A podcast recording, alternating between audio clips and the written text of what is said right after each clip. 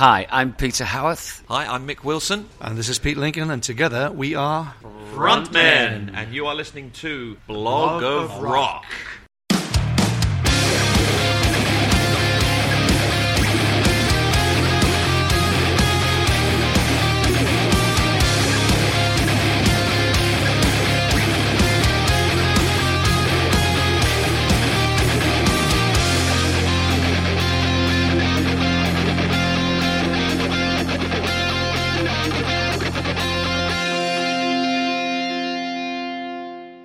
Hallo, willkommen bei The Block of Rock, deinem Hardrock und Heavy Metal Podcast Musikmagazin. Ich bin Uwe Lerch und ich nehme dich backstage mit zu den Rockstars. Natürlich quatschen wir über die Musik, die uns alle verbindet, über neue Platten, über Livepläne und was früher so war. Aber wir sprechen auch über die Menschen dahinter. Was hat sie inspiriert und motiviert und welche Rockstar-Tipps haben sie für dich da draußen? In den Show Notes, das ist die Beschreibung zu dieser Episode, über die du das hier gerade hörst, findest du einen zentralen Link für alle weiteren Informationen, der dich aber auch in meine offizielle Facebook-Gruppe führt. Ich würde mich freuen, wenn wir uns hier kennenlernen. Bist du nun am Start? Na dann komm doch mit. Hallo Leute. Ich hoffe, ihr hattet eine produktive Woche und könnt jetzt ganz entspannt mit mir die nächste halbe Stunde verbringen. Okay, so ganz alleine sind wir ja dann doch nicht, denn ich habe noch drei Herren mit in die Runde eingeladen, die den gemeinsamen Nenner haben, dass sie alle drei Frontmänner in sehr bekannten britischen Bands mit ebenso erfolgreicher Vergangenheit waren. Vor gut fünf Jahren taten sich unter dem Namen Frontman das erste Mal zusammen und erobern langsam aber sicher ein sehr dankbares Publikum. Die Erfolgsformel ist, drei extrem harmonische Stimmen, drei perfekt abgestimmte akustische Gitarren, Legendäre Hits der 60er, 70er und 80er, die jeder kennt und das Ganze auf eine eigene Art und Weise überraschend interpretiert. Dazu gibt es zwischen den Songs immer wieder kleine Stories und Anekdoten, die diese Konzerte zu unterhaltsamen Doppelstunden im Fach Rockgeschichte machen.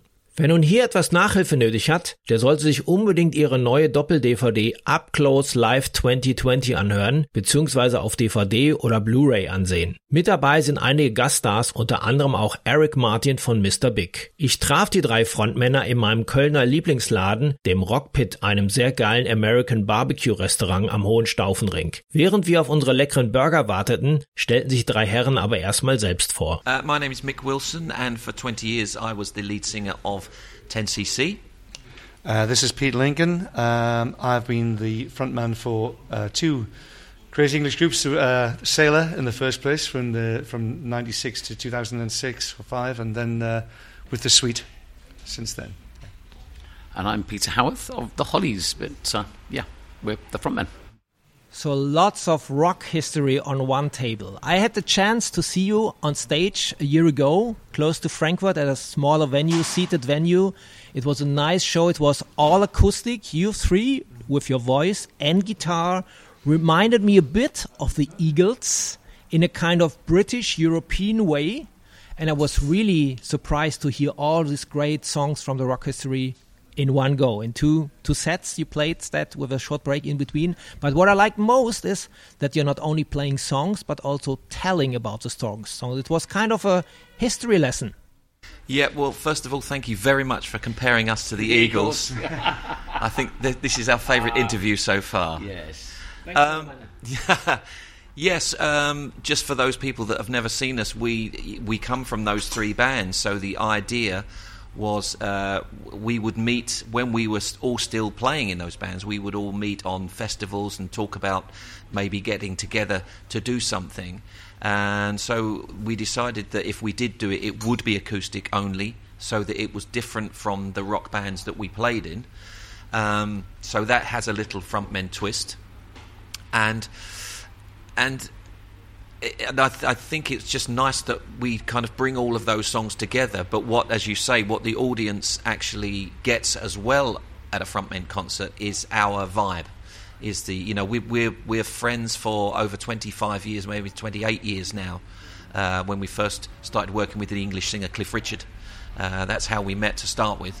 Um, and so uh, it, it's it the the talk between us has grown over the years because we're now more comfortable on the stage and and we know that the audience like that kind of thing so um, we kind of let people in it's like a party an intimate party at, like in your front room or somewhere you know Do you want to add to that? I think you said it, Mick. That was very, very, very good. I was just listening. I was just drifting away with the sound of the traffic noise and mixed dulcet tones there.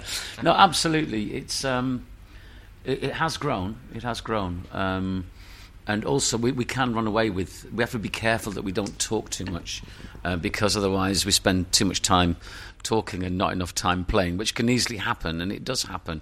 But that's uh, part of it for, for us. It's not just a case of going on stage and rattling out some songs. There has to be more. You have to connect with your audience. I think we're all very aware of that being uh, front men because it's your job to go out on that stage. Number one, make everybody feel comfortable, that you're confident enough that you're they're in good hands, but also be open uh, to let them in, to grab their attention and make them feel comfortable and invite them into our party. When we do that in a sort of three pronged attack, it's not just one of us. We've got three of us doing it, so it's it's for us. It's a it's a it's a lovely experience too. What I enjoyed at the show was that it's three decades of rock and pop because you know it's a Holly starting in the early '60s, it's the Sweet starting early '70s until the 90s and it's 10cc a band which also had hits in the 80s as well. As well you're playing tracks from other artists which you are conjunct with like sir cliff richard and so on. So it's a 60s 70s 80s party with history lesson. Yeah with a history lesson yeah. And the eagles. And the, yeah. Uh, and some humor i think is important an important part of what we do. We don't specifically go out to make people laugh and be funny but because we have a good shared sense of humour between us. Things happen on stage, somebody will say something one night, and the next night we'll repeat it, we'll keep it in because it was funny, and, and, and it'll grow. And like Peter said, the danger is that these little funny moments grow and grow and grow into a sketch which can last 10 minutes if you're not careful, you know. So um, it has done. It has done in the past, yeah. So, but but and and that's it. That I think we've we've pretty much said it. Yeah, that, that's what we do it doesn't feel it's scripted when I saw you on stage. No, it, it, it's not scripted, but like I said, sometimes something happens and we keep it in. We, you know, if you understand what, that, what I'm saying, we, we we do it again the next night. It might be slightly different, but um, it's not scripted. We don't have it all written down, it but has, we have. It has a, the, the bare bones, you know. Yeah. Who came up with the idea to do it like this? because you, you were friends, you, played with Cliff, you played guitar, was singing. So, but somehow there was a certain moment when you decided to to, to, form this band. That came from uh, a period when, um, personally, I was doing some uh, solo acoustic gigs. I just had the desire to do solo acoustic gigs, um, and it just so happened I, I got invited to play a small festival. And the day after, Mick was doing the similar kind of thing. He was going around doing solo acoustic gigs. Um, and the next day he was invited to play, and the chap that booked us said, "Oh, I had your mate here uh, yesterday, Pete." And Mick said, "Oh," he said, "Would you be interested in doing something together?" And he went, "Of course, you know, of, of course." So I think from then, I think I think it was was it Mick's idea to, to phone Pete up to be. He thought it'd be great if if three of us did it, and Pete's he's well versed in playing um, acoustic stuff on his own. He's, he's done it for many years. He has a vast repertoire of stuff. You know, he is. He has. It's huge, uh, and he, he's he's he was. We, we thought about it. Thought, yeah, that'd be a great idea. And the chap who who booked us decided, yeah, we'll do that. And um, he booked a, a, date in for all three of us to to do something, but the gig never transpired. It just went away. But we liked the idea, and it was through Pete. Uh, I, I, could let Pete take take this on from here. He got Pete. Yep.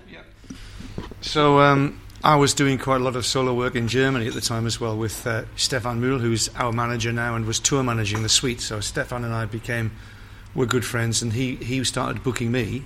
And I said to him, you know, we, uh, it's a shame we've got this great idea and we're not doing anything with it. What do you think? And Stefan thought it was such a good idea that he decided to uh, get in touch with a couple of promoters uh, and see if they were interested. And they, you know, they said yes, let's let's try it. So we, we literally booked two shows, one at the Kufa in uh, in, in Krefeld, and uh, one in the pas- the next one next night in the Passionskirche in Berlin, and the shows turned out great, and uh, that the rest is history. Just it grew from that small moment. Just so it was a happy accident, really. When was it? The first shows were January 2016. Yeah. So you're quite a young band. Ah, yeah, of course. Thank you. You can't you tell? luckily, luckily, you guys out there can't tell that we're such a young band. Audio only. Yeah, Very yeah. young on, on blogs. Thank God it's not a video podcast, eh? Yeah. Who came up with the idea to call the band Frontman? Actually, you you are, but you spell it differently with the three instead of an e. That was that was a mad moment I had when we first were going to get together and do the gig in the UK, which didn't happen. I've still got it on my put on my uh, Dropbox. I designed a little leaflet, Yeah. And I said we could call it we could call it Frontman, Yeah. and I turned the th- the E round to be a three, Yeah. and it was just a little get, a little joke, a little bit of fun, and I put this thing together with I found some pictures of Mick and Pete online and put a little design together, and uh, and then it just it stayed. We didn't bother trying to think of something else because it, it's kind of what it is. Yeah. Yeah. That's how brandings are made. Yeah. Of, Yeah. So yeah. of incidents. Yeah. Yeah, yeah. That's right. Well, when I go through your your set, of course you play uh, songs from the bands you were already in, but also some some other people on the new DVD, which luckily is coming out these days. You have also some guests on. How did it come together? I saw Eric Martin f- from Herr Groß. Herr Gross. Yeah, which that's what he says on the DVD. Um, this was this came about was that um, Pete has always been a massive fan of Eric, and uh, Eric was doing a solo tour uh, in the UK. Actually, you tell him. You tell him. It's your question. Oh, all right. Yeah, okay. Eric, Eric and I had met uh, a, a few years ago while he was doing some shows over here and uh, in uh, the Avantasia project, and also he was on Rock Meets Classic the year before I did it with, with Andy Scott. And um, we became friends, and then I joined him for a show in Newcastle in the north of England. Uh, he was doing a solo show. And I said to him, uh, okay, I've done one of your gigs, now you have to come and do one of mine, you know, just as a joke. And he said he would love to. So Stefan arranged it, and he flew in, and he did some great shows with us in January. And uh, was it February? Was, was it actually February, the February part of the tour? Earlier this year, before the world went crazy, we, we managed to do a tour, and Eric was one of the guests on that. He was a lovely guy, great fun to be with, very positive, very enthusiastic, great energy, and he really enjoyed our humour, you know, and and uh, the, the whole vibe with us. He really didn't want to go after that those few shows we did Yeah. together. It was great. So that was the story with Eric. So he's opening up um, on the DVD with uh, one of one of my favorite acoustic tracks with Wild World by Cat Stevens. So actually, it's a track which made a bit to medium hit for Mr. Big, but it's great to hear it in this kind of range with four vocals, four guitars. It's really nice to hear it this way. Yeah, um, we were talking about Eric earlier uh, that uh, although he comes from a uh, what you would consider a kind of like a heavy rock band, um, their two biggest hits worldwide were were were you know were, were acoustic hits almost. You know, so it was obviously it was a no brainer for us to do both of those songs in our set because they fit so great. Um, and that was the beauty about you know, not only did Eric just slot in as a human being with the, with the kind of journey that he's had, um, and with his humour and everything. He also slotted in perfectly musically with those tunes. Uh, and we did another Mr. Big uh, tune called "Long Way, uh, Long, Way Way, Down. Long Way Down," uh, which was kind of a rock, but we obviously did it in the same style, and we thought it really worked, you know. Uh, and he was happy to do it, and it's nice, you know. A, a, although you know, as within the frontmen, one of us is always singing the lead vocal it was quite nice for us to go back to our roots and be a backing vocal section for, for a great singer like Eric. And, you know, and uh, uh, Peter got a chance to play the bass, which he doesn't do very often. And I was on the percussion, which I haven't done since leaving 10cc. So it was kind of, it was kind of a nice little trip for us, you know.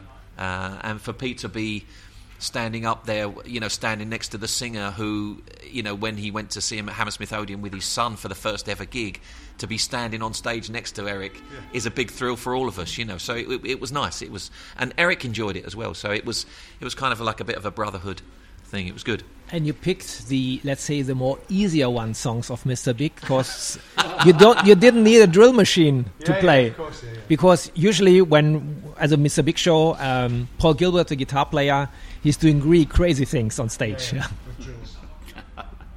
Yeah, we didn't need any power tools for any. No power tools were hurt during the making of the DVD.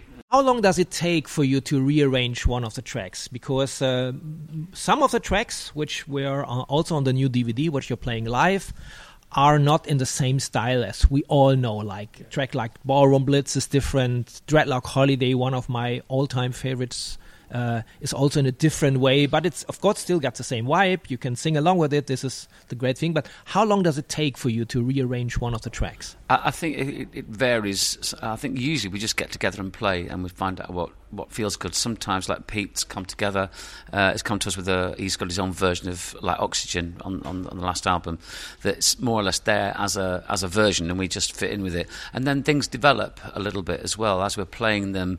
They'll just become a little bit more acoustic just by their nature. Uh, but Dread, Dreadlock, I've never felt it was much different from the original in a lot of ways, but it's just the way we kind of play it, the way it sounds, by n- the nature of just using the instruments, it does take on uh, a different life of its own. But I think it's usually very, it's quite quick. I think um, Yeah.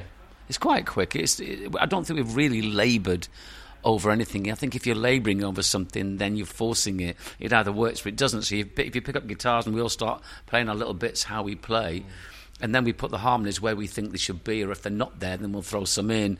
So where we think they should be, and then it sort of takes on a, its natural life as a frontman song.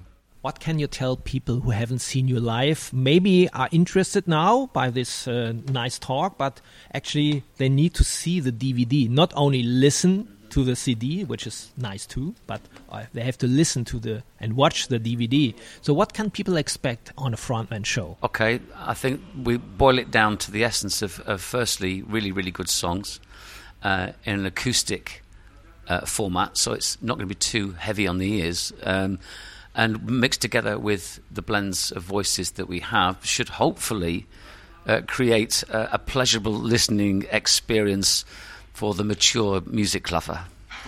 and I mean mature in the sense of they've listened to a lot of music, not necessarily mature as in over 25. I think also visually, obviously, you know, there's not we haven't. It, it's not going to see a band with all of the fireworks and stuff. It's just three guys up there, um, hopefully at the top of their game, singing and playing. Um, but what you don't see on the audio CD is us looking at each other and the smiles and the little nods and the winks, and just that you don't see us enjoying it.